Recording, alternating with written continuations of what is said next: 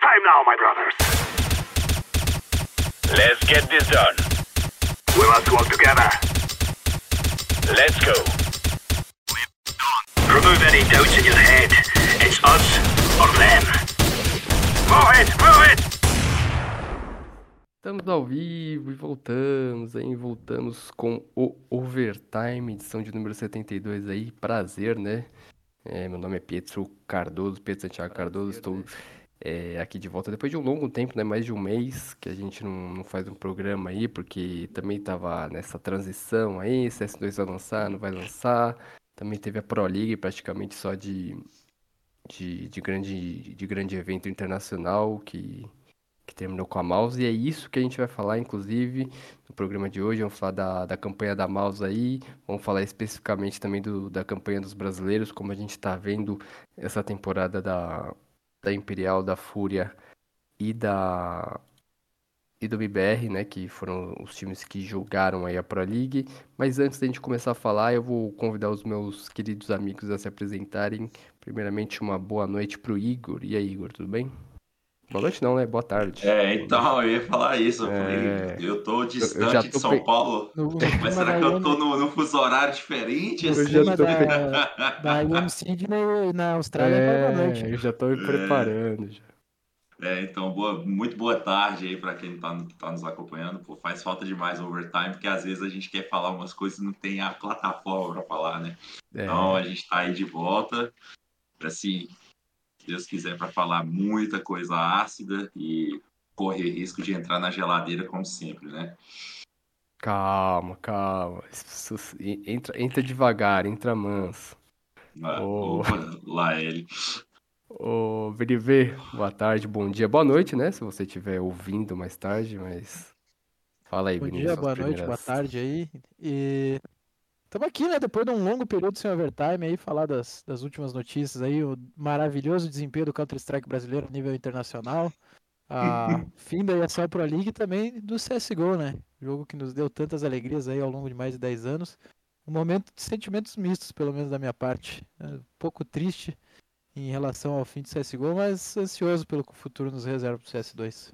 Exatamente. E também estamos aqui com o Vaz. Fala aí, Vaz, tudo bem? Tá tudo certo? Tá coçando, tá com alergia, cara? Não, tá dando bucejado aqui, né? Hum.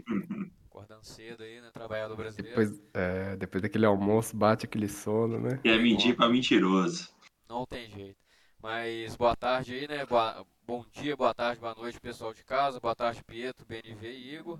É sempre bom estar aqui, né, pra falar de CS, né? Vamos repercutir aí a Pro League que aconteceu.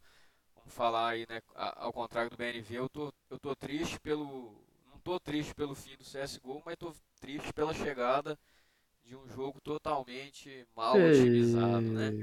Ei, Então, é complicado aí, tô realmente assim, desolado com o que fizeram aí com o meu querido Counter-Strike. Mas, mas a gente vai repercutir isso tudo aí, vamos falar um pouquinho de, de campeonato aí, do cenário e tudo mais. É, então é isso, Pedro. É isso. É, antes da gente falar do CS2, né? Vamos também dar no, no finalzinho ali dar uma passada da Blast, né? Que provavelmente vai ser o último torneio, né? De CSGO. Depois vai ser só CS2 e a gente tem três equipes brasileiras brigando por uma vaga também. Mas antes, é, quero chamar vocês para falar da Mouse, né? Dar uma pitadinha aí que vocês acharam. Ficaram surpreendidos com com a campanha e o título da Mouse aí no, no MD5, espancou um monte de gente aí, espancou a Fúria, espancou a FaZe, espancou a G2, é, passou pela ENS, passou pela nave também. E, e ficou surpreso, BNV? Ou, ou você, Ah, eu você não- esperava? Eu Acho que ninguém esperava, né? É uma grande forma da Mouse, né? Perderam pro MBR na estreia. O MBR, inclusive, foi o único time a vencer a Mouse na Pro League. Acho que isso mostra um pouco do potencial dessa equipe. Mas depois a Mouse engatou oito vitórias seguidas, né? E no meio do caminho tirou a Heroic top 4, Fúria tá top 21, se eu não tô enganado, FaZe que é top 10, G2 que é top 5, Ence, Navi. E bateu com força na Navi, né? A verdade seja dita, não não vejo um mundo que essa final poderia ter, ter sido tão unilateral quanto foi. E, cara, mostra o potencial dessa mouse, né? Cinco meninos muito jovens, talvez o- se a gente pegar a média de idade, talvez fosse o time mais jovem de toda essa Pro League aí. Sim. E a molecada Fúria? correndo e dando bala, né? É, é, correndo e dando bala e, e cinco jogadores muito capazes de resolver é, rounds, né? Até o capitão deles é, é o Silvio, ele foge um pouco da linha dos capitães que a gente tem atualmente aí no Tier 1, tipo o Hooks, o Kerrigan, o Snap. Primeiro, ele não é dinamarquês e segundo, ele dá muita bala, né, cara? Ele é. Ele não, não é um, um fardo, né? Não é aquele game leader que vai te, te deixar na mão no quesito poder de fogo, né? Sim, e até você falou do Silvio, a gente vinha falando da Mouse, né, que era que é a base, base, né, do... A escalação base que era da, da Mouse Next, né, que é a escalação ba- da, de base, de- das categorias de base da, da organização, mas a gente achava que seria, né, mais um, mais pro futuro, assim, né, pro CS2, enfim, e pra mim isso só mostra como o Silvio, apesar de ser um jogador novo, ele parece que tem uma experiência absurda já de capitão, de Tier 1, ele é, como o Benevê disse, ele é, ele é muito bom, não só em tática, né, em organizar o time taticamente, mas no quesito bala, ele, e ele sempre também tá puxando, né, a- indo, indo, entrando na frente, então eu acho ele um jogador excepcional que vai ter uma carreira brilhante, e eu vou chamar o Igor porque ele falou Free Fúria, pra mim é Free Fúria, tá? Free Fúria, é, O tempo inocentou, né? é, acho que todo mundo quando viu aquele confronto, o espanco que foi, porque a Fúria não teve chance nenhuma, tava, tipo, tava, tá meio que vergonhoso, assim. É, e, mas depois do, do que a Maus fez no restante do campeonato, acho que deu uma amenizada no, na própria torcida brasileira, falou assim, pô, os cara, os cara mereceram, né, o Igor? É, é, o BNV até comentou da final, realmente não teve um momento que você pensou que a, a Mouse perderia aquela final, mas teve um momento que você pensou que a nave poderia ganhar um mapa, sabe? E É. no jogo contra a Fúria não, não teve isso. Não teve, não teve um momento que a gente pensou assim, pô, daria para levar esse mapa. E aí é até um jogo assim que isso não chega a ser uma falha também, é a questão de um processo de evolução.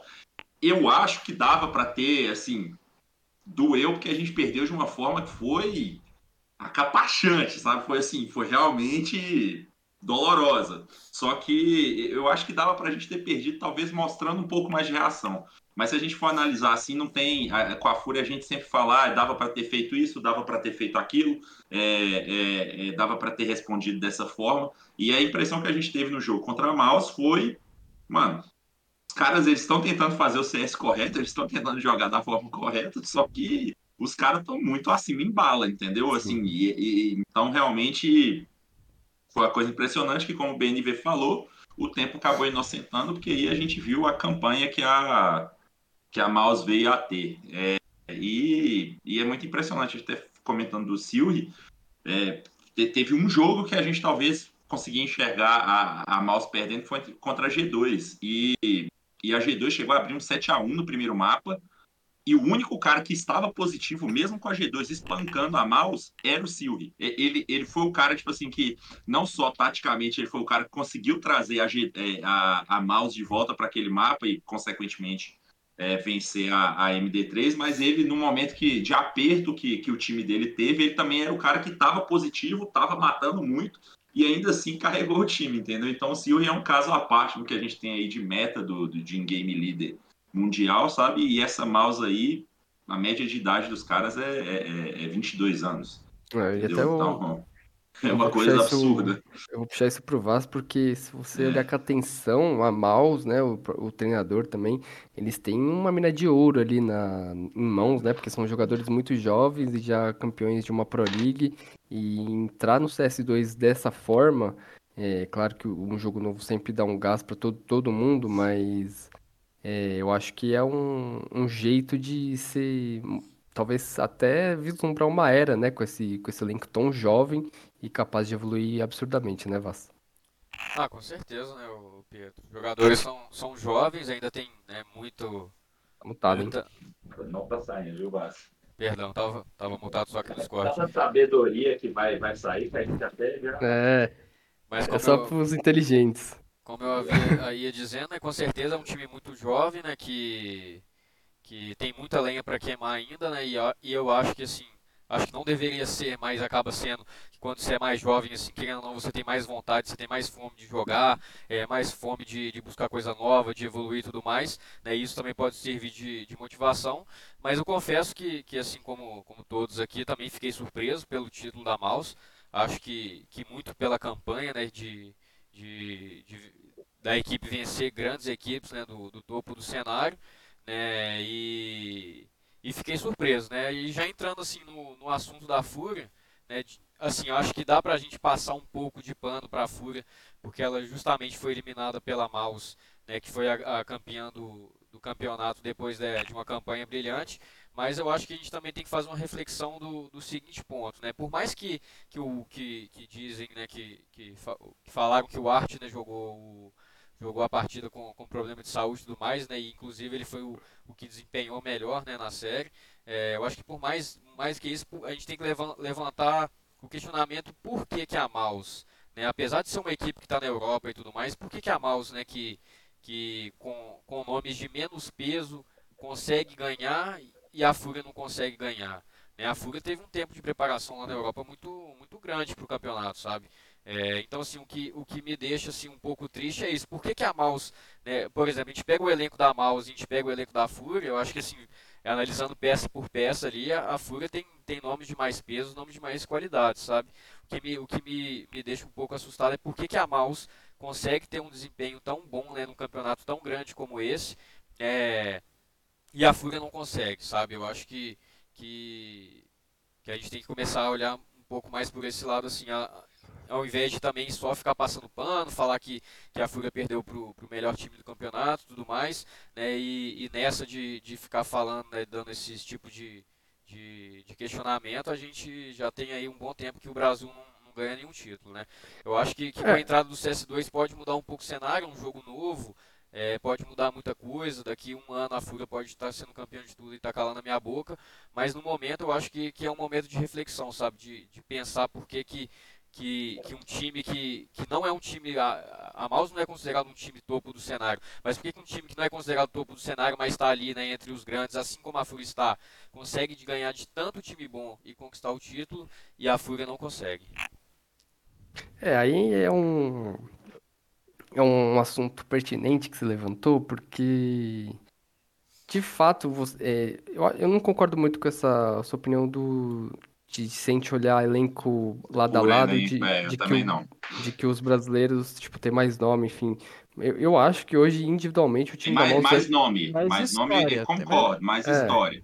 Mas individualmente, o time da Mouse mira, é, é. é, melhor do que Fury, qualquer time brasileiro hoje. É, mas de fato, eu, eu, concordo com você, não acho que a gente deve passar o pano. Eu não sou imediatista, né? Eu acho que tem que dar tempo para todos os times brasileiros, ainda mais no CS de hoje em dia que é muito competitivo e a Vitality mostrou isso, que, mano, só com o tempo, só você apanhando bastante para depois você conseguir vislumbrar alguma coisa, sem, né, ficar mudando a cada seis meses de jogador. Mas eu acho que a Fúria teve uma boa evolução do que ela vem apresentando na, é, nos outros campeonatos na fase de grupos. Só que no, na do vamos ver, eu concordo com você, Vaz, eu acho que deixou a desejar, independente do Arte se estivesse doente ou não. É, eu acho que a Fúria teve um jogo péssimo, horroroso, tanto taticamente quanto individualmente. Inclusive, eu vou até puxar um assunto já para vocês, porque para mim a Fúria, né, a panela brasileira, é o time que a gente bota mais esperança. Mas nesse começo de temporada, para mim, o time brasileiro que melhor tá jogando, melhor tá representando é o MBR. Para mim, eu vejo o MBR com muito mais consistência, é, fazendo jogos melhores do que, do que a Fúria. Vocês, que, que vocês acham? Na, na, na, na SL Pro League, só um time ganhou da Mouse, né? Exatamente. Perdeu depois para Mouse de, de novo, mas de qualquer forma fez um jogo muito mais truncado do que a Fúria fez. Né? Sim, sim. Eu acho que o que, o que machuca da Fúria ter perdido uh, não é, ah, você perdeu pro time campeão, beleza. Mas perder é 16 a 10. O que aconteceu com a Fúria ali diante da Mouse foi humilhação, né? Uh, a, gente, a gente não teve um momento do jogo que a gente dissesse assim, quem sabe dá para ganhar esse jogo ou dá para arrancar o mapa dos caras. Fúria foi completamente humilhado, velho. Isso que, que é. E, e, o álibi da Fúria é: trocou o capitão, trocou dois jogadores. Pô, mas Mouse também trocou o capitão e trocou dois jogadores. Sim. Eu acho que o álibi que, ele, que eles mais usam é o Art estava doente. É. Só que se a gente for olhar que o Art ainda assim foi o que, que mais matou e tudo mais naquela partida, fica um pouco Assim, Mas se ele tivesse na plena vitalidade dele, eu acho que o resultado não seria que não, ia ser o mesmo, Ia ser exatamente. dois rounds pra mais pra Fúria e acabou. É, lembrar que a Fúria não fez 10 rounds no total da MD3, sabe?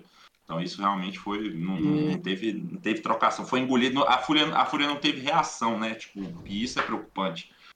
Porque eu acho que um time que quer ser campeão, um time que quer se portar na, na- é, entre os grandes, o principal ponto que a gente tem que discutir é, é ter repertório, entendeu? Tudo bem você começar um jogo mal. É igual comentei, a própria Mouse começou o jogo contra a G2, parecia que a G2 seria a que espancaria, só que o time conseguiu é, conseguiu ter repertório, ter uma mudança de, seja lá, de tática, de espírito, de, de, de personalidade dentro do próprio jogo. E a Fúria não conseguiu. Tudo que, tudo que a Fúria tentava, a Mouse engolia, entendeu? E aí é, E o é- time tem que aquela- ter esse repertório. A Mirage que você citou ali contra a G2, é, que eles saíram tomando um espanco, eles, depois que virou o Ralph, o Mones não fez uma kill, cara. Não fez uma E eu kill. acho que isso mostra muito como eles é, montaram um plano de jogo e anularam o menino, né, cara? E acima de tudo, eu acho que o que foi muito falado do- pelos meninos da Mouse é que eles convertem o que eles fazem no treino no jogo. Talvez o brasileiro não esteja conseguindo isso, cara. Eu não sei. É só a gente perguntando pra eles pra saber realmente. Mas a. Pô, a molecada. A média de idade da Mouse é exatos 20 anos, tá? Olhei aqui.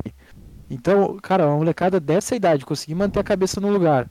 O, na grande final ali, até na, na semifinal mesmo, o Imp Hatch amassou todo mundo, segundo torneio grande do menino. Cara, isso aí é surreal. Eu acho que esse título da anos. Mouse tem muita coisa pra ensinar pra gente. É, o, o scouting da Mouse tá em outro nível. Isso aí faz muitos anos, né? Inclusive tem um vídeo que eu quero recomendar pra quem entende inglês. Tem o vídeo do Penguin, que conta a história da Mouse Sports no CSGO, né? E como eles forjaram uma dinastia, né? Claro, pro que eles se propõem, eles sempre beliscam um título ali, aqui, vão bem em Major. E acabam sendo mais ou menos uma academy dos grandes times, né? Historicamente, venderam Hops pra FaZe, ah, venderam o Oxic pra Cloud9 alguns anos atrás. O, o próprio Nico pra FaZe foi um 400 mil dólares na época, que era um absurdo pro, pros mods do Counter-Strike.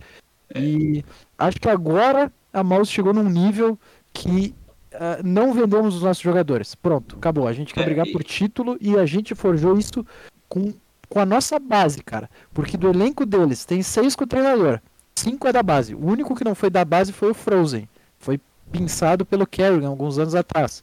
Mas praticamente fez base na Mouse, né, cara? Porque ele chegou na Mouse com 16 anos. Muito novo. É, e, e isso do que você falou do Scout, eu acho que mais, mais a- até fora, fora disso, a Mouse ela tem um projeto que quem contratou e quem está à frente, ele tem que ser exaltado, porque acho que a gente que cobre CS aqui, depois do Major, o Silri, a gente sabia que ele sairia da Gamer Legend, mas todo mundo aqui, eu acho que todo mundo apostava que ele iria para um time em tese maior do que do que a Mouse, porque ele era o cara que tava, assim, pô, ele era o IGL, o IGL que dá bala, o IGL novo, e, e que te levou um time, um time desconhecido até a final. E todo mundo ficou como assim ele foi pra Mouse, entendeu? Então, até nesse sentido que provavelmente um cara que, que, que ele é o líder de, de um time dentro do servidor, você tem que saber apresentar um projeto para ele, né? E assim, ele conseguiu, ele tinha, ele tinha em tese.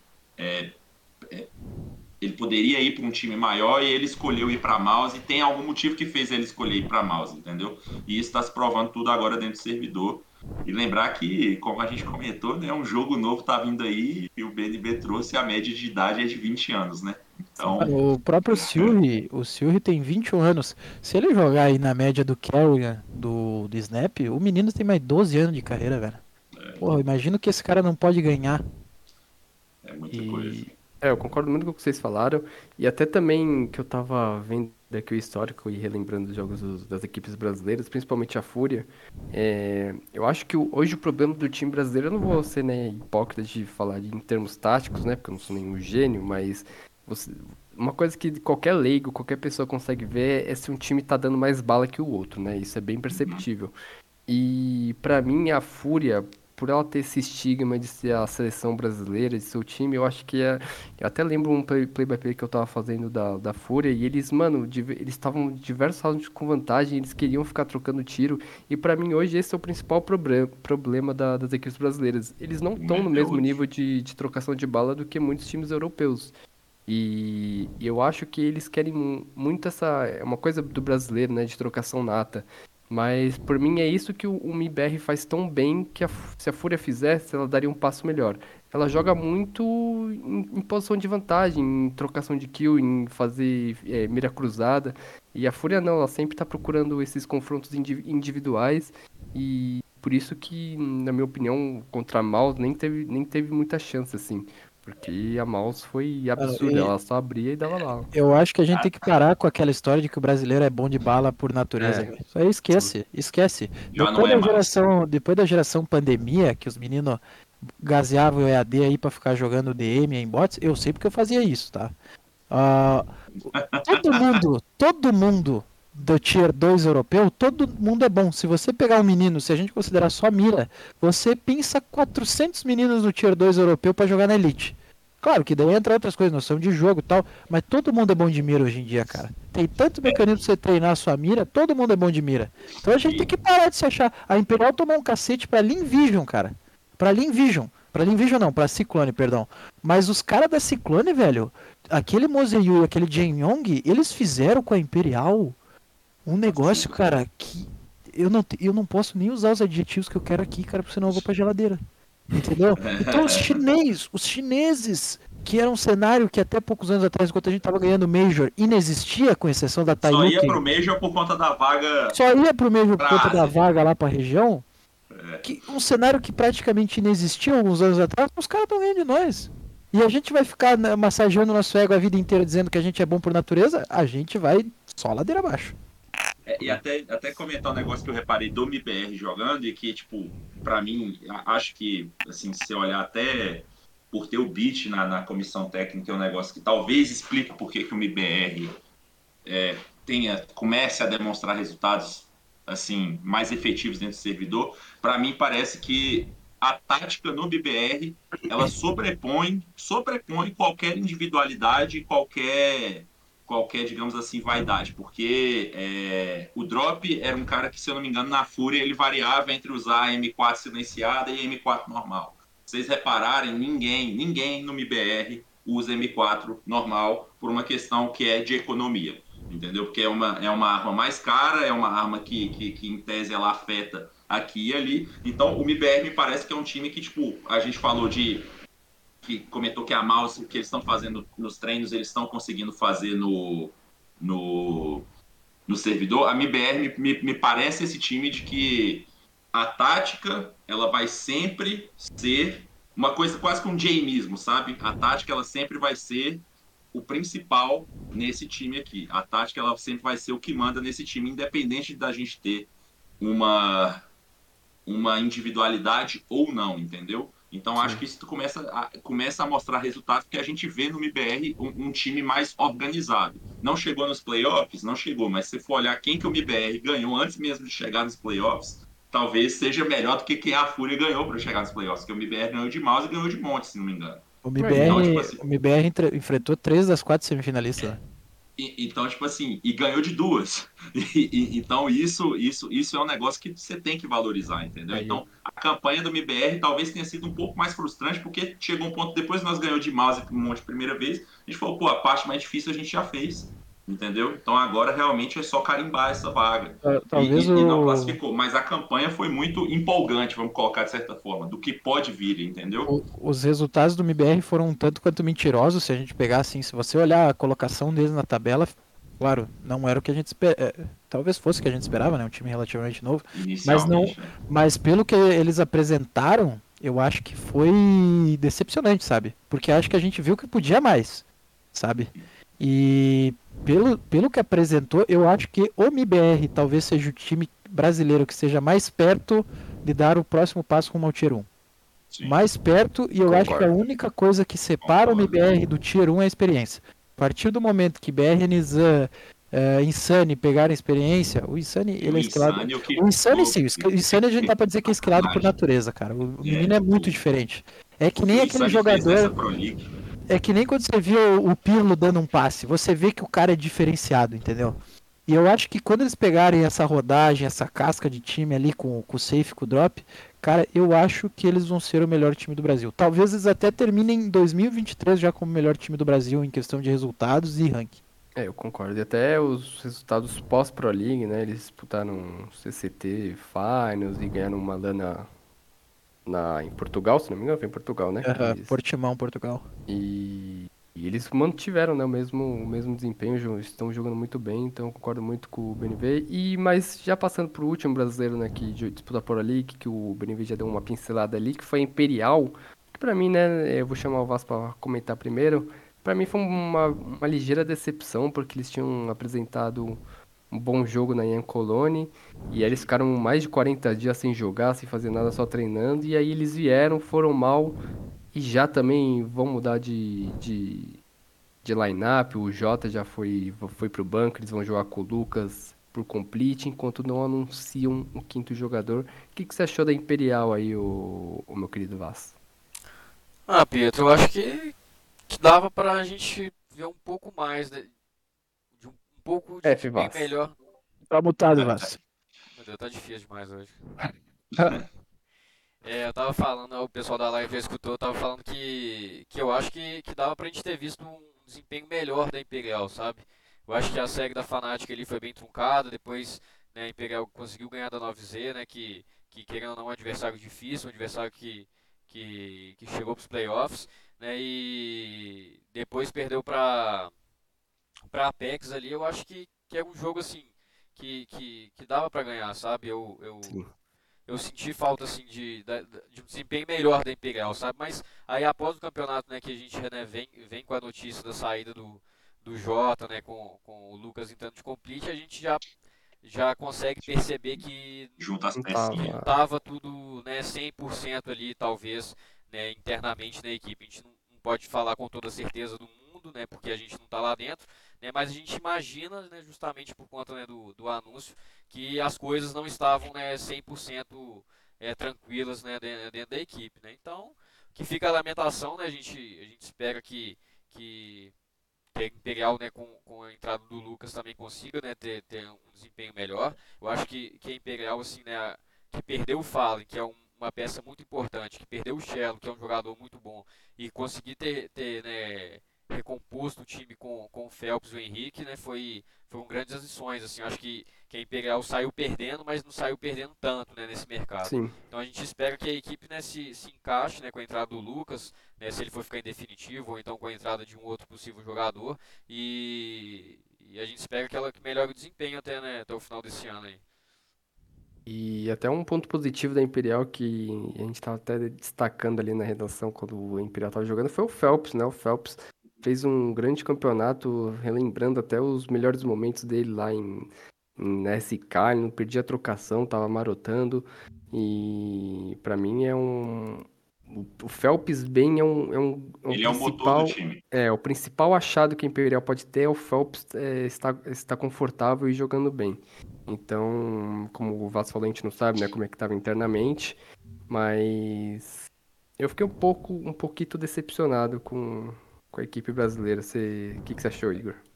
É, eu, eu concordo, principalmente se a gente for lembrar que a, a- a eliminação da Imperial naquele play-in do- de Colônia, ela foi uma fatalidade.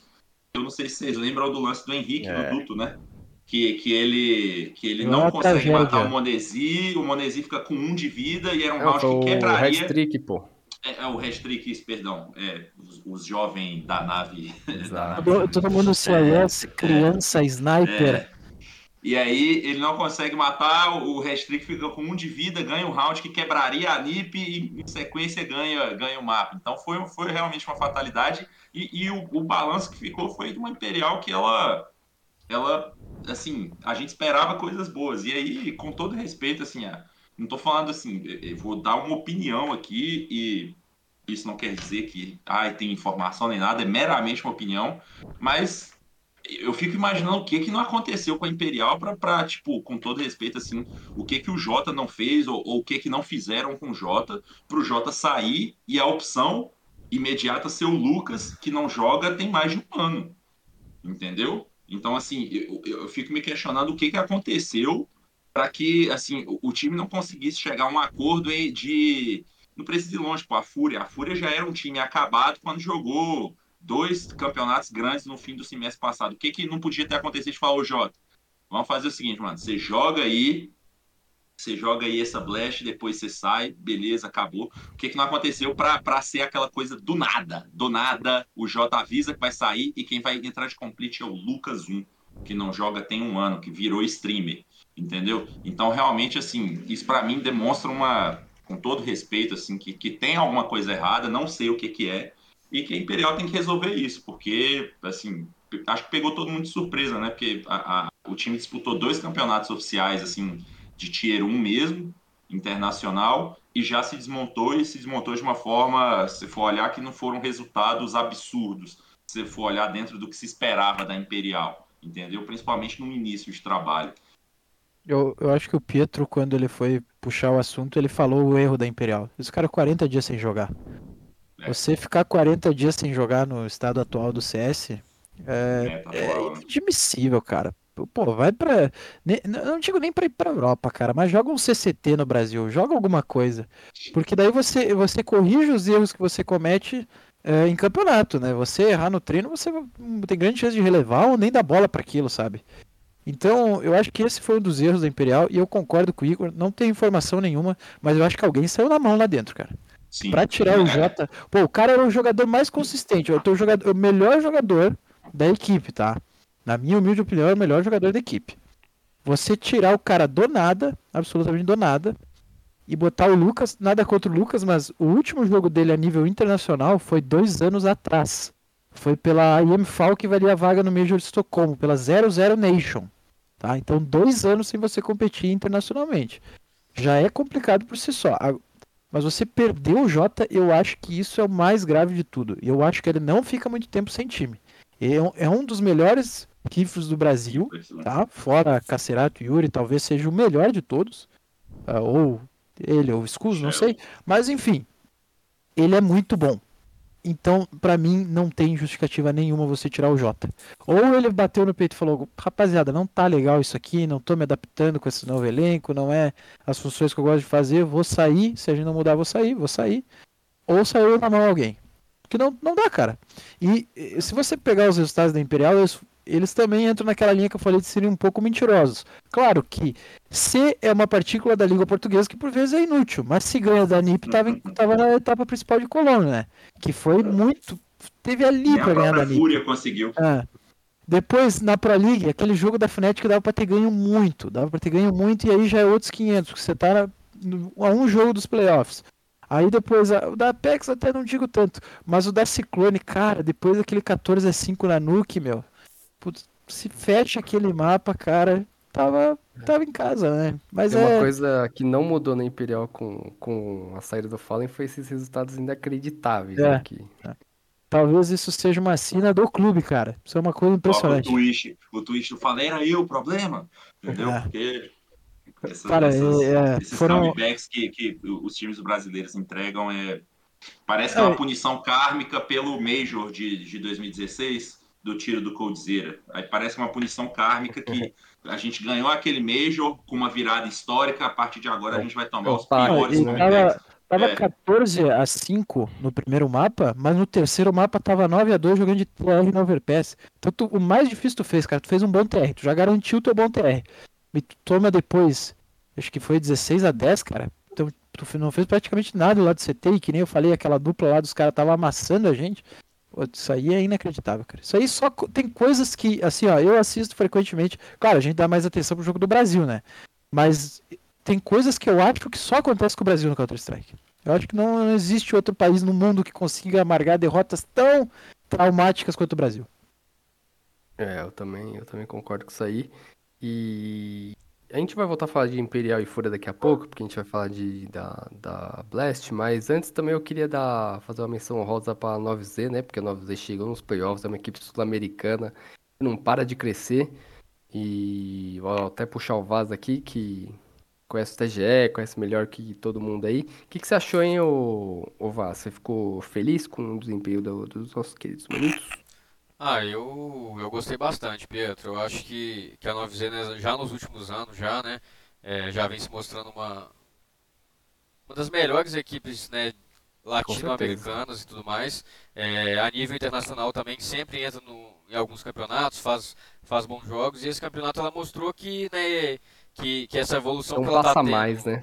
essa evolução que ela tá tendo né, de, de se manter na Europa, eu acho que ele já tem alguns meses né, é, lá, lá, lá na Espanha, eu acho, treinando e tudo mais, né, que tá dando resultado, sabe? E uma coisa que eu, que eu acho muito, muito bom da, né, de, da gente ver é que eu acho que, que depois que, que a Imperial ganhou do 9Z, eu vi muito comentário no, no Twitter falando. é, obviamente que o pessoal torcendo pro Brasil e tudo mais, também tava torcendo e tal, mas o pessoal falando, ah, 9Z só joga, só joga online, é leão de, de qualify, né, e tudo mais. né? E a equipe, né, conseguiu passar para os playoffs, né, conseguiu fazer uma boa campanha. E eu acho que é isso, cara. Acho que se manter nessa linha, né, de, de, de treinando e vivendo na Europa, é, ganhando casca, treinando com os melhores times do mundo, né, e disputando esses campeonatos pontualmente, né, e, e, e pegando mais experiência e tudo mais, eu acho que, que a gente pode projetar uma, pode fazer uma projeção da 9Z brigando, brigando por alguma coisa em breve, sabe? Eu acho que, que ainda é cedo para dizer que, que a equipe vai estar lá no, no top 5 do mundo ali, disputando todos os títulos internacionais, mas eu acho que, que ela está no caminho certo para conquistar né, isso daqui a algum um ano, dois anos, enfim. Eu acho que, que a 9Z está no, no, no caminho certo, sabe, Pietro? Sim, mais que isso, que eu gosto da 9Z, que, mano, eles demonstram garra e tal, tem- tudo isso é muito legal, mas é, eu gosto da continuidade pra mim. Eles estão com cinco jogadores e, independente se o resultado é péssimo ou muito bom, eles, eles têm um projeto, né? Eles têm um- uma linha de trabalho que eles vão seguir ali. E pra mim isso é o que pode Tal- render frutos mais Talvez lá no- na nos, frente. nos últimos dois ou três anos, fora a Fúria, o projeto mais consistente da América do Sul seria da 9Z, né? Se a gente parar pra analisar, pô, os caras jogaram dois Majors. E que nem o Pietro falou, esse ano eles não classificaram pro RMR, não classificaram nem pro RMR, né? Não foram nem lá pra. Onde é que foi esse último RMR? No México, né? É. Não foram nem pro México jogar pela vaga e. Não, a gente não vai mudar e vai ficar assim o elenco e ponto. E estão colhendo os frutos, né? Ô Pedro, só para falar mais um, 9Z. só, só para falar só mais um ponto, Igor, antes de passar para você também. É, e eu acho que isso também, né, da, da 9Z, eu acho que, que assim, isso é uma opinião minha, eu acho que é muito reflexo da torcida, sabe? Porque a gente, quando a 9Z é eliminado de um campeonato, não consegue uma classificação no Qualify, enfim, é, a gente não vê a torcida argentina é, pegando tão pesado e dando muito hate no time, né? Quando eu falo hate, é hate mesmo, né? Porque, por exemplo, no começo do programa eu critiquei a Fúria, mas não tava dando hate na Fúria, sabe? Eu, eu, eu acredito na Fúria, acho que ela tem potencial para poder chegar longe, é... mas estava fazendo críticas a, a como o time estava jogando, né? E, e acho que a torcida, ela, a maioria da torcida, boa parte da torcida, ela não faz isso, sabe? Ela não, da torcida brasileira, eu digo, ela não pega para poder fazer crítica para a Fúria em relação a como o time tá, o que o time tá fazendo de errado, o que o time pode melhorar, sabe? Eu acho que a torcida brasileira dá muito hate nos jogadores querendo ou não, isso aumenta a pressão sobre os jogadores, aumenta a pressão né, sobre a própria organização, né, que, que começa a se, a se ver obrigada a fazer mudanças. E acho que a gente devia olhar um pouco mais para o lado ver a 9Z, que, que é totalmente contrário, sabe? A torcida argentina, obviamente que deve ter alguns que xingam, enfim, mas a maioria dos torcedores eles apoiam sempre. Quando perde o campeonato, eles estão lá falando nice try, enfim. E acho que isso tira um pouco do, do da pressão sobre os jogadores, sobre a organização e os resultados eles, eles começam a fluir né, com, com, com mais rapidez. Né? Então fica a reflexão aí para os torcedores brasileiros. Perfeito, perfeito. Fala aí, Igor. Não, só ia falar que tem opiniões ácidas quanto a 9Z, mas nesse caso é melhor, melhor ficar quieto, entendeu? Porque eu valorizo o meu Isso, emprego. É, só que e o Try, hein? Ah, o Trai, o Trai tá jogando absurdo. Era Ele, ele o o David, problema? É, eu acho que não era o Trai o problema, né? Pois é. Não era. E Então, é uma reflexão que fica aí para ser feita, sabe? é uma reflexão interessante, né? Eu, eu, eu, eu também tenho opiniões ácidas, não é sobre a, a Noivizeta, é sobre o outro lado da moeda, É, mas então, também pelo bem do pe- pelo bem da nação eu vou, vou mantê-las Ah. guardadas. Ah, deixa guardadinho aí, quem sabe no livro, no futuro, vocês falam. É, Na biografia. a biografia, exatamente. É, então vamos passar já pra Blast Showdown aí, porque amanhã, né, vai começar a Blast, uma etapa de repescagem, né, pra falar português claro, é, em duas regiões, né, nas Américas e na Europa. Nas Américas a gente vai ter três representantes brasileiras, que vai ser a Fúria, a Imperial e a Legacy, né, ex-Fake Nerd, ex-00 Nation, de Coldzera, do Mal, enfim, companhia. E amanhã, inclusive, a gente... amanhã não. Quando que é o, o jogo da Fúria contra a Legacy? É, sexta-feira. Sexta-feira teremos um Fúria contra a Legacy. A gente já falou um pouco da Fúria, então vou querer falar mais da Legacy aqui, porque eles estavam na Europa, disputaram campeonatos online lá também. Tiveram alguns resultados positivos, outros nem tantos, mas é um time que também eu vejo, né? O próprio Codzeira falando em stream, que é um time que vem evoluindo, né? É, melhorando a sua comunicação, melhorando é, as partes mais básicas do jogo. Eu acho que o NQZ, principalmente, que estava sofrendo nesse começo, está tendo um, um impacto maior no time. E, e a entrada do Nex, que para mim é um, um coadjuvante excepcional em todos os times que ele jogou e na, na Legacy não está sendo diferente. O que, que vocês esperam desse confronto? Existe a chance da. Porque se a Fúria perder pra Legacy nas Ai. quartas de final, é desastre, né? Desastre. Mas não é inimaginável, viu? Eu acho Não que é. é bem Não, palpável. eu, eu, eu, eu não vejo nem como desastre Ah, e, eu e vejo. longe de ser Eu ina- vejo. inimaginável. Exatamente por ser um confronto caseiro, sabe? Eu não consigo ver confronto caseiro como eu acho que é Como bem desastre, possível a um Legacy time ganhar, mas. ter- Não, mas como desastre. Exatamente porque, cara, você tem isso. eu Não sei como que você acha que o Coldzera vai entrar para enfrentar o Fallen, sabe? Deve ser uma Cara. coisa que se pá, rola até uma aposta na, na calada entre os dois ali, sabe? É o tipo de coisa que é um confronto caseiro. Eu realmente não, cons- não consigo ver, é, se a gente analisar em termos de planejamento, que é, essa derrota seja uma, uma coisa que, meu Deus do céu, vai influenciar a- o planejamento da Fúria e tudo mais. Eu acho que, que para torcida eu consigo até entender o lado de vocês que torcedor brasileiro a gente sabe como que é, né? Não, você não é por ser um torcedor, então. Você é o. num Cara, time, eu- eu num acho- do- entre times brasileiros, Eu acho que animicamente é uma tragédia, cara. Porque o que que acontece? Se a Fúria.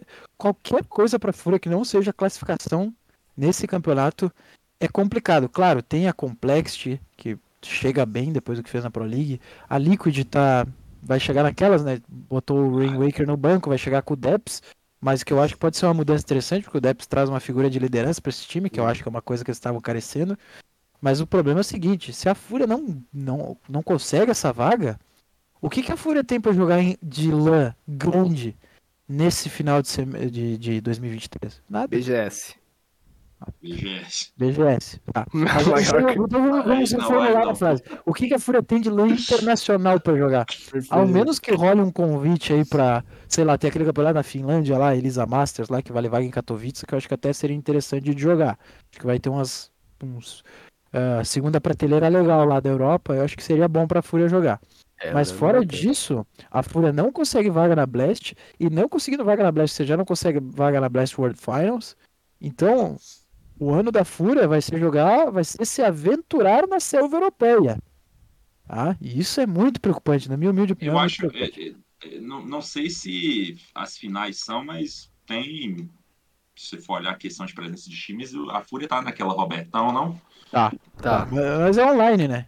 É. É, ela é online, inteira online online. engana. Aham, inteira. Mas assim, eu acho que o. É, não.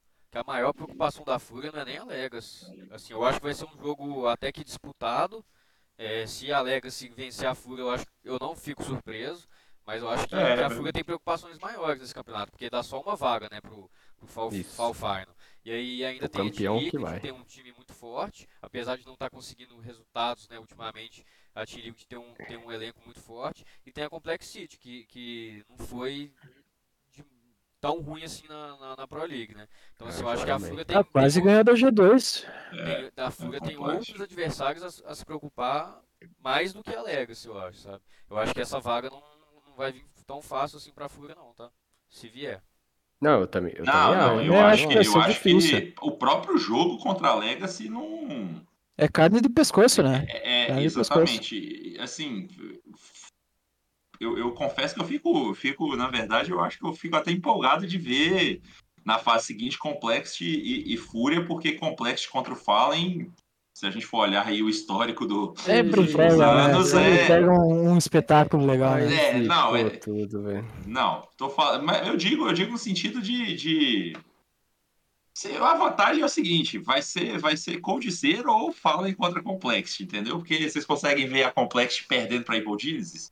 Não. E Seria- a vantagem de brasileiro se enfrentar é que um brasileiro tem que necessariamente ganhar, né? Eu acho que já tem dois times-. Eu acho que já tem é dois vantagem. times. na semifinal, que é Liquid e Complexity. O resto tá em aberto. Eu acho que a Imperial não, não, não estranharia. Surpreso, mas não decepcionado se perder para Party Astronauts.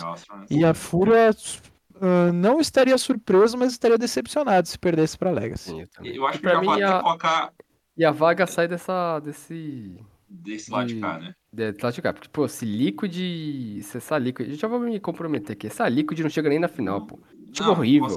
Tô com, Com você. Debs ali, pô. Ah, não sei, cara. catar, Não pô. sei, que nem eu te falei. A, Pra a- mim, a Liquid chegar é um pouco igual a Imperial, porque a bagunça que tá pra É, exatamente. chegando Imperial esse com todo campeonato respeito aí, aí. é porque tá chegando pra esse campeonato bagunçado, entendeu? É. Cara, mas assim, é que o problema da Liquid, eu acho que o Yekinda não. Não é por Yekinda ser capitão, cara. Eu acho que só eles não enxergaram ainda. E, tipo, eu não digo que ele seja um mau capitão, mas ele sem o fardo de ser capitão, ele é 10 melhores rifles do livre. mundo, cara. É. Ele faz o que ele quiser. Então eu acho que você botar o Debs livrar ele disso, cara, eu acho é, é uma mudança muito interessante. Claro, o O problema é vai, o Debs, né? é, o Debs vai afundar, mas eu acho que, que- eu acho que o Debs ainda a nível de cenário NA, cara, se pegar essa Forsaken aí e depois pegar uma Imperial ou Party Astro, que não é tão Essa difícil de a que é um jogo não. pra ele fazer stat, velho. É, É, é, então. É, e, e e até assim, vou dar uma opinião polêmica aqui, mas eu, eu, como torcedor da Imperial, se eu fosse torcedor da Imperial, eu torceria para que a Imperial fosse mal nesse campeonato. Que isso. Que a Imperial, é isso, cara. Sim, muito simples. A Imperial ir bem nesse campeonato, vocês sabem o que, que o torcedor vai, vai começar. Não torcedor, mas qual a discussão que vai começar a surgir. Lucas 1. Fica Você não quer Hunt, Lucas um entendeu? time, é isso? Eu, eu não acho, mano, eu, eu, eu vou te mandar real. E, e Tá, eu, eu acho que nem calma, o Lucas 1 respira. discorda. Nem o Lucas 1 discorda muito disso, não. Eu não sei se o Lucas 1 está no ritmo de ser jogador profissional hoje em dia. Ei, cara. Eu tô Cara. falando de um cara que necessariamente É, ele teria eu- que ir isso para eu concordo bootcamp. com ele. Um, Concordo. É, ele, é um cara cara que que se dedicar. Ai, um cara cara do que-. Não é o mesmo caso do Fer, em pro- proporções menores, não, obviamente. não, né? não é um defeito, é simplesmente o cara está com, a, com, a- com, a- com as prioridades dele em outro lugar, entendeu? E- Tá enchendo o bolso de grana fazendo stream, pô. Vai, vai se preocupar. Ex- e- exatamente, sinceramente, se eu tivesse ganhando grana sem precisar ter que me treinar, passar raiva, é, Ah, ter que ficar me raiva, você dedicando até de madrugada, ter que ficar vendo VOD, ter que ficar vendo demo, ter que ficar estudando pixel. Se eu tivesse a opção de continuar ganhando grana desse jeito, ou ter que voltar para a vida de um, de um jogador profissional, irmão, qual que você escolheria? Se você Oi, acha que ele então não por isso- passa. Se você acha que ele não passa raiva, você nunca viu ele jogando Ranked Pro, cara. Ô Igor, às vezes o dinheiro vale menos do que fazer Ah, o que você beleza. ama. É, entendi, entendi, Vaz. Por isso que o Tite foi pro Corinthians e não pro Calma, Flamengo. não, não, não, É, o não, não, não, não, não. Eu não vou permitir, eu não vou permitir esse assunto aqui, não. Não, não, mas eu digo assim, ó, eu, eu o concordo Tite com vai o pra Igor. casa do cara. Eu concordo com o É, Igor. então, é, É, eu acho eu, que esse- de- eu- deixa eu só falar uma coisa muito importante, é, para que isso não seja tirado de contexto.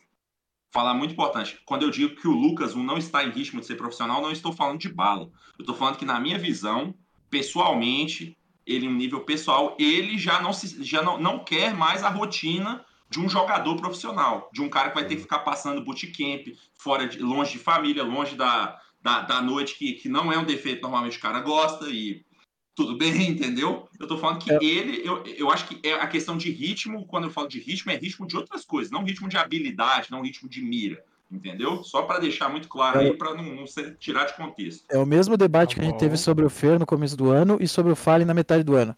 O Fer, vocês acham que ele não tinha bala pra ficar no Imperial? Ele saiu porque quis. Porque a prioridade Exatamente. dele era outra. E o Fer, Fallen? questão de bala, irmão. Se o Fallen quiser aposentar, se quisesse ter aposentado, ninguém ia falar um ai. Ele ia estar enchendo o bolso de dinheiro fazendo stream. E ele merece isso. Tanto quanto qualquer outro jogador brasileiro da história. Se- O objetivo dele é outro. É botar o CS brasileiro no topo. Que nem o Vaz falou. Dinheiro não é tudo. São escolhas, cara. Mas é Quem sabe o que, que se passa na cabeça do, do nosso menino de ouro aí, nosso Luquinhas. É, então, eu acho que sim, eu, concordo com o Igor, eu acho que ele não está em ritmo para ser jogador profissional, porque justamente porque ele não está sendo jogador. Ele não estava naquela, naquele, ele não vinha né, naquele ritmo de, de uma rotina de jogador, né, de você faz o treino todo dia, de você está numa equipe todo dia, de você estar assistindo é, VOD todo dia, está assistindo demo todo dia, então eu concordo que ele, que ele não está em ritmo de ser jogador por conta disso. Mas eu acho que também nada impede de que ele volte a ser jogador, sabe? Eu acho que, que, que a gente não tá falando de qualquer jogador, sabe? O Lucas ele tem muita Sim. qualidade, chegou em final de Major, né? Se a gente tivesse, se a gente tivesse falando de, sei lá, qualquer Zezinho level 20 da GC que tem na Ranked Pro, quem pegar eu tivesse pegado e colocado, tudo bem, mas a gente tá falando do Lucas 1. Eu concordo que ele tá sem ritmo, mas eu, eu não vejo problema dele, dele voltar a esse ritmo, sabe? Eu acho que, que no começo talvez seja um pouco complicado, né? Porque é, o CS evoluiu bastante, né? De dois anos pra cá, né, tem muito time, muito time bom, tem muito, tem muito cara bom de mira, ele pode, pode sentir um pouco de dificuldade, mas eu acho que ele pode retomar esse ritmo né, aos poucos e quem sabe voltar a ser aquele jogador que, que ele foi um dia, sabe? Eu acho que, que falar, falar, falar dessa, dessa forma, eu acho que, não sei, enfim, eu acho Mas, que... mas, mas, ô Vaz, é exatamente por tudo que você pontuou, aí, entra pra mim essa questão, por tudo que você pontuou. Se ele tivesse ainda o pique pra isso, ele já não teria voltado? Não, mas, mas aí você não sabe como que, como que, assim, eu tenho... Mas aí é negócio de ocasião. Aí eu acho que já é, já tô, já vou partir para uma informação ao invés de uma opinião. E eu não sei se eu poderia dar isso aqui, sabe? Mas, mas pelo que eu, pelo que eu entendo, Então quer dar o furo ali. é, pelo que eu sei, né, de informação interna do cenário, o Lucas ele não estava no, ele não tava jog... ele não estava no competitivo, não era por, decis... por, por decisão dele, sabe? Eu acho que é isso que eu, é isso que eu posso falar no momento, assim, até mesmo porque não, não tem nada a ver com isso. É. Não, mas, assim, eu acho que é mesmo- muda eu- completamente a. eu acho que é, que é mais ou menos assim. Às vezes é um cara, por exemplo, que já jogou com o Boltz, é, já jogou com o Phelps, já jogou com o Henrique, obviamente. É um cara que, que tem a confiança dos jogadores.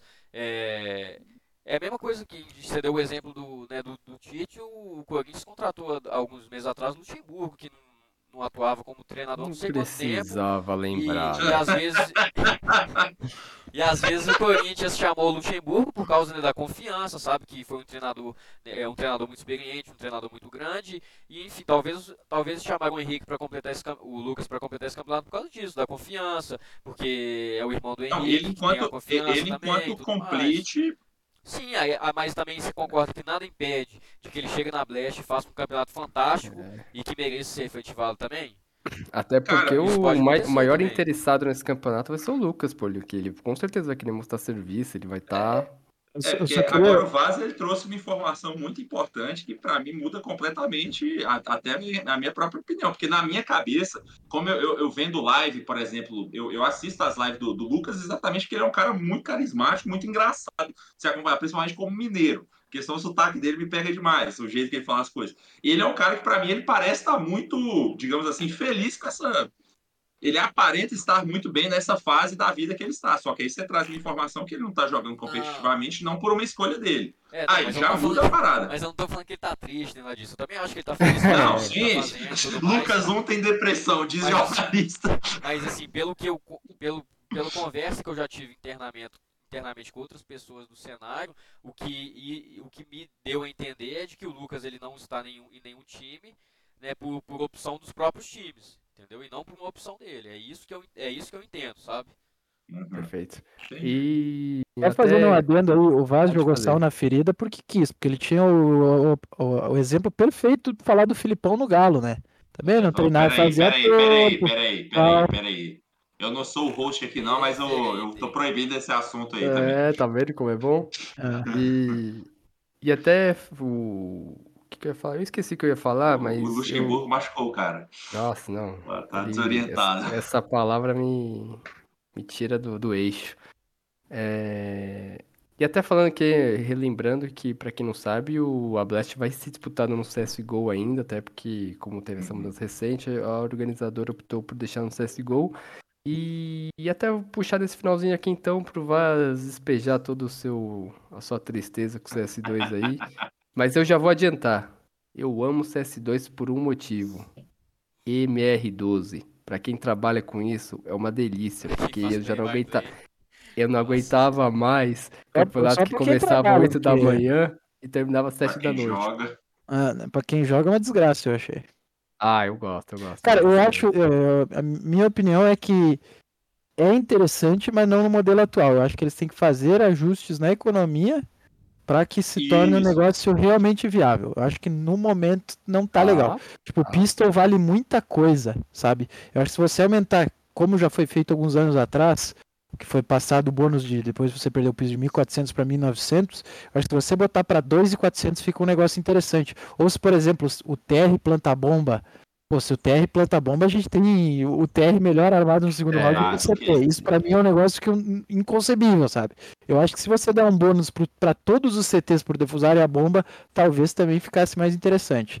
Mas eu De forma resumida, eles diminuíram o número de round, mas não adequaram a É, economia. A economia foi- ainda é de a um única jogo coisa que fizeram foi cortar 16. de 30 para 24 rounds. É. Mas outra coisa, eu, na minha humilde opinião, talvez daqui a um tempo eu mude de ideia. Ficou vendo o cenário profissional, vendo, jogando bastante e tal. Eu, a minha vida inteira eu sou acostumado a jogar no MR15. Mas eu acho que a alternativa mais viável era diminuir o tempo dos rounds. Sei lá, corta de 1,55, corta para 1,45. Então, diminui o tempo que a Molotov queima e que a Smoke tapa um- um- uma determinada região. E é isso, basicamente isso. Diminui o tempo de cada round, da Smoke, da Molotov e acabou. Não precisava cortar o aí. número de round. Beleza. Eu acho que esse daí é os menores problemas. aí. Ah. Ah, É. Não, os menores, é porque pra gente que trabalha com isso Não, impacta sim, diretamente. Simplesmente eles lançaram um jogo que não está pronto para ser jogado. É brabo. Acho que em É, é uma opinião 2024. profissional sobre eu, isso, eu tá? já falei, eu acho que em 2024 ele vai estar jogável. Nesse momento é uma Mas- mas- desgraça. Mas, então é, eu, tava, eu tava pensando isso hoje. Eu, eu trouxe essa analogia para fazer pro programa que eu pensei ela cedo. É a mesma coisa de você fazer uma viagem de carro de 8 horas. Você começa a viagem sabendo que seu carro está estragado e você decide então que você vai arrumar ele no meio do caminho. Então cada cidade que você vai, vai passando, você vai arrumando alguma coisa que está estragada. Eu acho que, que assim, não tem como a Valve, tipo assim, da transição do CS 1.6 pro CSGO, a Valve, tipo assim, ela lançou o CSGO, o jogo tinha muito problema, passados os anos, né, o jogo foi O jogo era melhorando. horrível também. O jogo era jogo- pior o do jogo que era é o muito- CS2 hoje. Tem o jogo era muito. muito ruim. E ao passar dos anos ela foi melhorando, mas eu acho que ela não podia cometer esse erro de novo, sabe? Eu acho que se, se o jogo não tá pronto, passa para 2024. Se 2024 não tá pronto, passa para 2025. Mas assim, eu acho que, que é muito ruim. Por exemplo, hoje eu fui jogar um, com meu, meus queridos amigos um, um, um Premierzinho logo cedo. E eu Tá. tenho aqui do meu lado aqui, modéstia parte, um computador, sei lá, de 5 mil, 6 mil reais, que ele tava com 180 de FPS no Anciente. É, pra mim base. esse é o principal problema também. É, e- e- eu até falando. E, assim, Eu- eu e, aí eu, duas e aí só pra finalizar, Igor, aí eu Não, imagino sim, isso num, num- num contexto competitivo que, que o mínimo detalhe faz a diferença, sabe? O, porque você vai jogar um, um- você vai dar um spray segurando o bombe de algum lugar, se o seu FPS cai pra 150, você simplesmente não consegue matar ninguém, entendeu? Então assim, eu acho que a Valve, assim, ela errou muito em lançar o CS2 desse jeito. O jogo, ele, assim, não tá pronto nem um pouco para receber competitivo. E eu acho que, assim, por ela já ter passado por essa experiência do 1.6 pro T- CSGO, o início ter sido bem ruim, eu acho que dava para ela ter né, aprendido com o seu erro do passado né, e ter, ter esperado mais um pouco para poder lançar o jogo. É, Não, eu f- não concordo. foi por falta de expertise, né? Eu concordo com, com você. Eu, diferente da maioria, né? Eu tô gostando do jogo, eu tô me divertindo bastante e tal. Mas o. Uma coisa que eu vou falar que o Igor conhece muito bem também, que é nessa área de games, mas assim, que, mano, toda empresa, assim, ela tem um modus operandi e, e ela tem uma reputação que ela mesmo cria, não por querer. Mas, por exemplo, você vai para uma Rockstar, você, você sabe o que você vai esperar de um lançamento dela. Você vai para um, um... Qual que é a empresa que faz o, o The Witcher, o Igor? A CD Projekt. Projekt A Red. CD Projekt Red, apesar do, case, né? É, apesar do, do Cyberpunk ter sido um lançamento horrível, é, ela era uma empresa muito renomada que você Foi, sabia foi o que horrível exatamente porque a galera hype, Exatamente, porque anteriormente tinha o respeito necessário para isso, saca? exatamente. Pega a Bethesda aí também. A exato. Activision Call of. Duty também, que É. sabe que todo jogo que É. lançar vai ser horrível. que isso. Que E aí, isso, no cara. caso da Valve, eu acho que. Eu concordo com você que ela tinha que melhorar nesse quesito de, pô, de ter aprendido com os próprios erros dela, mas eu não esperava isso. Pra mim, eles. O que eles fizeram foi ruxar. o Eles tinham um cronograma, ter que lançar nesse, nesse verão, independente se estivesse pronto ou não. E aí, eles tiveram que ruxar esse lançamento, mesmo o jogo não estando 100% pronto. Então, eles fizeram tudo pra deixar o jogo minimamente jogável. E aí, assim como foi no CSGO, ela vai consertar o jogo ao longo dos próximos anos. Eu acho que É, esse é o pensamento da Eu, Valve. eu acho que o problema é o seguinte, você tá trocando pneu com o carro andando, entendeu? Sim. Isso aí é. é, é muito simples, rapaziada. Eu vou trazer opinião assim, pra- porque para quem não sabe, eu trabalho com a área de games, a Draft a gente é especializado em, em- em CSGO. Então não tem conflito de interesse aí. Então eu trabalho para a área de games, produzindo conteúdo para outros sites, e, e parte do meu trabalho é literalmente fazer análise de jogos que vão ser lançados. E, e, cara, a, a- a Valve, esse lançamento do CS2, ele é uma anamo- a- anomalia em tantos sentidos, assim, que, que é, é- é difícil até começar. Vamos, vamos lá. Primeiro ponto, você tem um, um beta que você não tem pré-estabelecido quais que são as regras para quem vai jogar um beta. Sabe? Tipo, você não tem pré-estabelecido. É ao Deus dará e é a sorte. Entendeu? Isso já diminui o quê? Isso já diminui a qualidade do. do, do, do, do, do- do- não do produto, mas da, do. Porque qual que é a função de um beta? A função de um beta é você pegar bug, pegar problemas, você pegar relatório de, de usuário, feedback. Deixa eu fugir da palavra. Então, só de você já não ter um, um beta com regras estabelecidas de quem vai jogar aquele beta, só de você não ter, por exemplo, jornalista, a gente está falando aqui, a gente trabalha com isso e a gente não teve acesso ao jogo, que é uma coisa básica da indústria, entendeu? A gente não tinha data.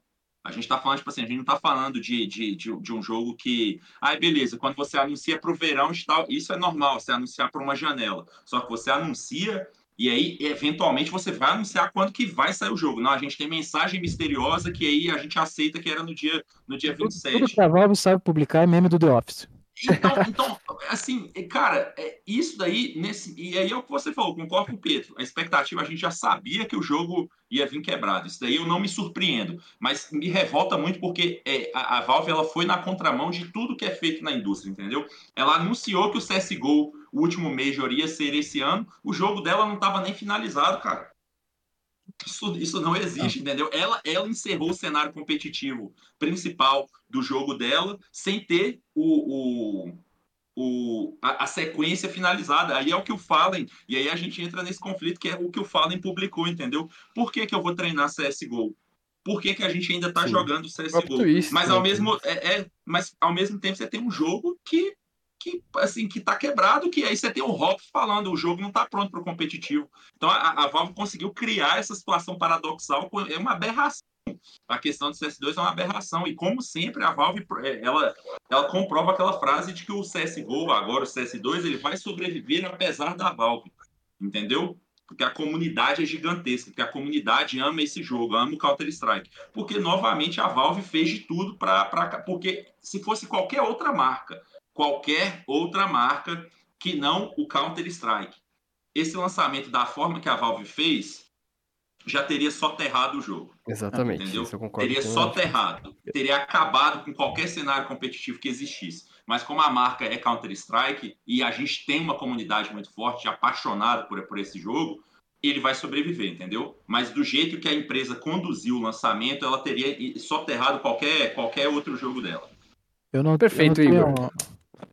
Eu Foi não tenho a, a pompa do, do Igor pra falar, porque assim, eu, eu não me considero nem gamer, eu só jogo CS. A verdade seja dita. A minha retrospectiva da Steam do ano passado foi 99% do tempo jogando CS. Entendeu? Esse ano tô com mais tempo, tô tentando jogar umas outras coisas, assim, pra dar uma variada.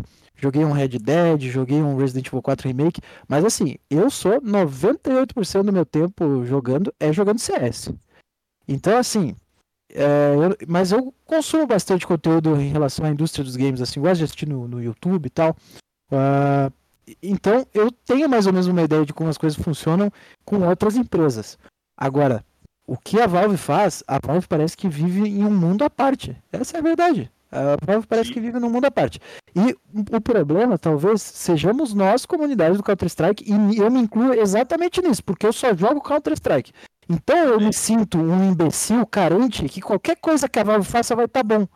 Porque, porra, eles não podiam ter implementado no CSGO aquele negócio de você vender a arma que você comprou errado? Claro que podia, cara. Mas a gente tá muito feliz por isso ter acontecido. Entendeu? Quando a. Valve lançava uma operação que é- as últimas cinco operações faziam exatamente a mesma Ctrl coisa. C, Ctrl V. Ctrl C, Ctrl V, você pagava 50 reais e ficava numa alegria descomunal, Lançou a cara. operação. Lançou a operação, meu Deus. é o milagre da multiplicação dos pães. Cara, a gente é uns imbecil carente que a, A gente, gente é filho de pai qualquer- ausente, mano. Exatamente, cara. Exatamente. A gente é se filho de pai ausente. qualquer migalha de atenção que essa desenvolvedora dá pra esse jogo. Entendeu? E eu acho que isso é um enorme problema. E daí a Valve teve a opção. Cara, o que, que é mais feio? Você lançar o jogo todo quebrado ou você adiar o jogo? Acho que todos nós concordamos que é melhor adiar o jogo, ainda mais quando você lança no meio da temporada competitiva. E, Não E falando em, só, só, só, só, só para dar uma, uma pincelada, falando em tendência da indústria, o Pietro citou, depois do Cyberpunk, isso daí se tornou uma tendência da indústria. Adia, mas não lança um jogo É. quebrado como foi o Cyberpunk. Isso é uma tendência atual da indústria. Aí você não adia e pior, você, ninguém sabia do dia do lançamento do Counter-Strike até a Valve trocar o banner do Twitter. Entendeu? Que é um negócio gravíssimo. Tem que ser Sherlock para. Então, a Valve trocou o banner, descobriu que ia ser na quarta-feira. Tava rolando ainda a Pro League, que existia um mundo em que a Pro League tinha seus últimos jogos disputados no CS2, que pra mim é um negócio que só acontece no CS, que é um negócio ridículo, absurdo, é, patético. E, por fim, agora a gente vai trocar o pneu com o carro andando. Porque a Valve, ela não quis lançar o, CS, o CS2 em dezembro para que todo mundo termine o ano jogando CSGO tire férias com essa família e quando volte, volte jogando CS2. E por isso mesmo a Valve soterrou o CSGO. Ninguém mais joga CSGO porque a Valve inviabiliza. Você tem que fazer uma gambiarra pra você jogar CSGO. Eu preferia estar jogando minha lobbyzinha na GC ainda no CSGO, até que arrumem essa desgraça que tá o CS2. Porque eu tomo bala pra gente correndo, eu tomo bala atrás da parede, a minha smoke demora pra pagar a molotov. É, são coisas simples, mas que no conjunto da obra frustram a experiência do jogador. Você abre o Reddit, tem 11 posts por metro quadrado reclamando que você está tomando bala atrás da parede. Entendeu? A água da Anubis e da Anciente, quando eu saio do spawn da Anciente, meu PC, ele respira fundo. E o meu PC, modéstia à parte, e- ele é bem interessante, entendeu? Então, cara, e, e- é e essa parte é assim muito de- importante. Deles e- isso é outra parada deles terem soterrado o CSGO, que, tipo assim, é um absurdo, porque era uma promessa de por que, que a gente tá trocando, por que, que é Source 2, por que, que a gente fez matéria explicando por que, que é Counter-Strike 2, por que, que é um novo motor gráfico, em tese, por que, que seu PC não aguenta rodar o CSGO, que é um jogo de 2013, entendeu? E, e é- uma das explicações que é, usando a lógica da própria Valve, é que com a troca de motor gráfico você conseguiria uma otimização melhor do, do, do jogo. E aí eu tô falando, não sei do Pietro, mas por exemplo, você, o Vaz e o BNV falaram que eles têm computadores bons, entendeu? Eu não tenho. Por sorte, exatamente por esse outro trampo que eu faço análise de coisa, eu recebi um notebook bom para ficar com ele por 15 dias para fazer a análise do- produto. Daqui 15 dias, eu não sei como eu vou jogar CS2, porque o meu notebook mesmo não está rodando, entendeu? E aí eu tô falando de uma coisa que eu trabalho com isso, entendeu? E aí, tipo assim, não estou rodando e assim, procuro tutorial, procuro material que tem na própria draft, como otimizar FPS, como não sei o que. Não adianta, nada adianta, porque o meu notebook é um notebook mais antigo, eu não tenho opção de otimização suficiente que, que permita que eu jogue o CS2. Então, até nesse sentido, por que, que a gente, por que, que a comunidade do, CS, do CSGO sempre foi uma comunidade, por exemplo, maior do que um Rainbow Six da vida? Exatamente porque o CSGO falha o que falar, mas ele, dentre esses jogos de tiro, ele é um dos que consegue rodar em computadores mais simples. Até isso, a Valve conseguiu cagar no pau com o CS2, entendeu? Então, assim, é, é uma situação É. complicada. Você até falou do, da, da otimização e pra mim, é, de todos os problemas, pra mim, esse da otimização é o, é o pior, é o que precisa ser resolvido rapidamente, porque é claro que com o jogo, o jogo pô, ficou muito mais bonito e com outro gráfico mais recente, é óbvio que ele vai ficar mais pesado, então, pô, é, vai ter uma queda de FPS. Mas é que hum, existe uma diferença entre queda e um, porra, um desastre, porque o meu computador ele não é ruim também. E, mano, eu, eu também sofro, principalmente o, o BNV fala em, mapa de água, meu Deus do céu, pare- parece que o computador vai explodir quando tá andando na água, pô. É, é ridículo. Então, Por isso que tiraram a água da inferno. Então, é, a pessoa fala assim, ah, tem que botar CL right range zero, não sei das quantas. Mano, isso aí é o Isso menor dos também, problemas. Isso aí também eu tô, eu tô muito. Ah, desculpa isso aí eu não ligo, puto, isso aí eu eu não ligo. puto, cara. Eu, não ter mão esquerda, cara, eu não quero. Eu não tô nem pedindo. Eu, eu joguei a vida inteira na mão esquerda. Eu não tô nem pedindo que os adesivos sejam mostrados corretamente se tiver na mão esquerda. Eu só tô pedindo pra espelhar a arma pro outro lado, cara. Eu só quero. É quase um efeito placebo, mas eu a minha vida inteira eu joguei na mão esquerda e eu tenho dificuldade pra jogar com essa desgraça na mão o direita. cara, o cara, pô, eu era global, agora eu tô prata 5, velho, por Cara, da mão esquerda. É pô. muito desconfortável pra quem joga a vida inteira de um jeito sem É, jogar não, do outro, cara. Eu sempre joguei na Não. direita, então não me importa mais pra quem Então, joga cara. É, isso aí é uma coisa simples também. A Valve, no final das contas, ela conseguiu marcar todos os campos do bingo do que não fazer no lançamento de um jogo. É, que existe uma teoria, né, do porquê que não tem mão esquerda, é por causa da- das granadas, né? Que seria... O objetivo de ter a mão direita exclusivamente é porque, como não tem mais stick rate, você alinha tudo, né, pra não ter... para as granadas caírem corretamente, não ter aquela diferença. Mas sei lá, isso é só uma teoria. Dito Mas isso, Isso aí você, tipo, tem, tinha aquela bind de mudar de mão que o pessoal usava, dependendo do pixel que tava abrindo também, os mais é, nerdola. né? Então, tipo, Então deixa a granada na mão direita, pô. cola. É. Também tinha um jeito de É, deixar só a granada na mão direita. E, tem, e dito isso, a partir de agora, já que o CSGO acabou também, eu quero que os organizadores eh, façam todos os campeonatos CS2, né? Não aguento mais. eu- eu- Pô, eu- agora que joga no CS2, pô. Não adianta mesmo que agora ficar jogando CSGO que não vai mudar nada, pô. Aí é o que Então, eu por falei. favor, falou, organizadoras. É que nem a, o a cachorro minha BGS aí, casa, pô, vai né? ser CSGO, pô, tá de A sacanagem. A É, agora- Cara, é bobo. É, dito isso, vamos partir pro encerramento, porque o Vaz ele tem um compromisso agora à tarde que se ele se atrasar, ele apanha em casa. É, Então, muito obrigado, Vaz, por fazer o host aí, por compartilhar todo o seu pensamento elevado conosco, viu? Obrigado, Pietro. Obrigado, pessoal de casa que estava acompanhando a gente. Valeu, BNV também, Igor. Ah, é sempre bom vir aqui, né, dar, dar nossa humilde opinião, né, sobre, sobre o Counter-Strike. E nos vemos em breve aí, né? Vamos ver como que, que vai ficar nesse monte de campeonato aí, se é CS2, se é CSGO, enfim. E a gente espera também, né, e torce para que a Valve arrume esse jogo cagado aí. Valeu, gente. Até a próxima. Calma, respira. Tamo junto, valeu, BNV, tamo juntos também. Muito obrigado agradecer por os participar. integrantes do gabinete do ódio contra a Valve. tá? E torcer para que esse jogo seja, seja arrumado o mais rápido possível, cara. E é isso. Tô ansioso pelo futuro, um pouco preocupado, é bem verdade, mas acho que o futuro é próspero pro Counter-Strike, apesar da Valve. Obrigado a todos que acompanharam. E é isso. Sabe o que vai acontecer? Antes do Igor se despedir, vai ser ah, o primeiro Major, vai ser logo em 2024, né? Vai ser aquele Major que vai ter todo mundo explorando um monte de bug, e aí vai ser que nem o E aí o Brasil vai ganhar só pro mundo desvalorizar mais um título do Brasil. Escreve o que eu tô falando aí, mano. Se despede aí, vai, o, o, crítico.